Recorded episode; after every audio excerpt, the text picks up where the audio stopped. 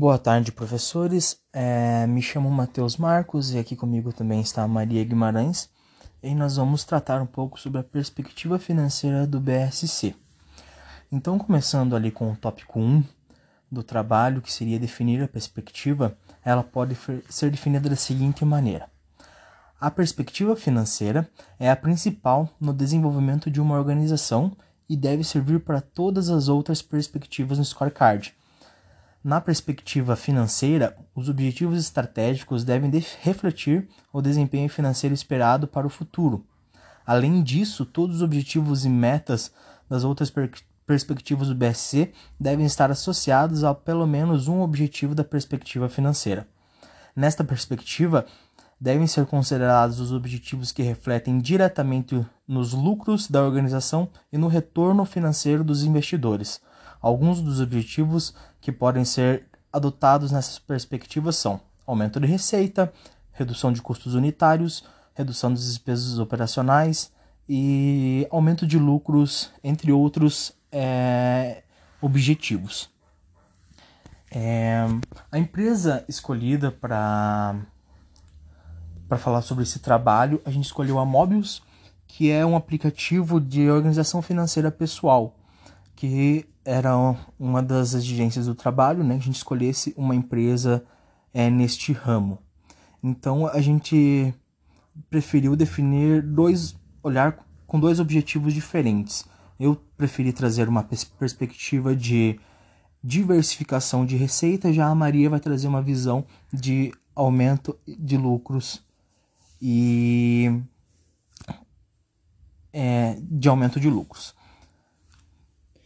Então, é, para acompanhar o cumprimento desses objetivos, o gestor ele pode escolher indicadores, né? Como faturamento bruto, despesas operacionais sobre o faturamento, é, lucro líquido, lucratividade, margem de contribuição, valor da ação na bolsa, por exemplo. E com isso também traçamos objetivos. Então, olhando aí nessa visão de é, diversificação de lucros, é, que é, foi o objetivo que a gente. O primeiro objetivo que, a gente, que eu preferi determinar, a gente acredita que essa uma empresa nesse ramo de aplicativos ela não tem tantas formas de receita, basicamente sobre downloads, né? Na, nas plataformas em que estiver disponível, seja Play Store, seja Google Play, seja várias outras que tem. Então, é, restam poucas opções para a empresa é, obter lucros.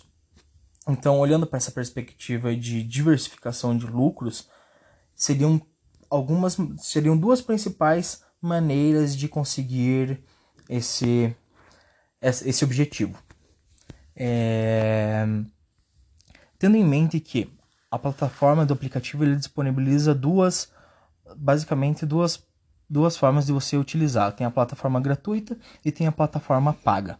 Nessa plataforma paga, basicamente, é, o que diferencia é, é os mesmos recursos da plataforma gratuita, só que com maiores limites. Ou seja, a pessoa consegue determinar maiores, maior quantidade de planos dentro do aplicativo e, dentre outras coisas, várias funções que o aplicativo oferece, ele consegue desempenhar com maior quantidade na, no aplicativo pago. É, o aplicativo ele não tem anúncios dentro, dentro dele. Então, seja na plataforma gratuita ou na plataforma paga, não existe anúncios. Então, uma das maneiras para diversificar essas fontes de renda seria colocar anúncios pelo menos na plataforma gratuita. Assim, o assinante que a pessoa que preferir não ter anúncios dentro do aplicativo optaria pela plataforma paga Assim, é, além de todos os benefícios, é, tiraria os anúncios também. Esse, essa modalidade é utilizada por bastantes aplicativos.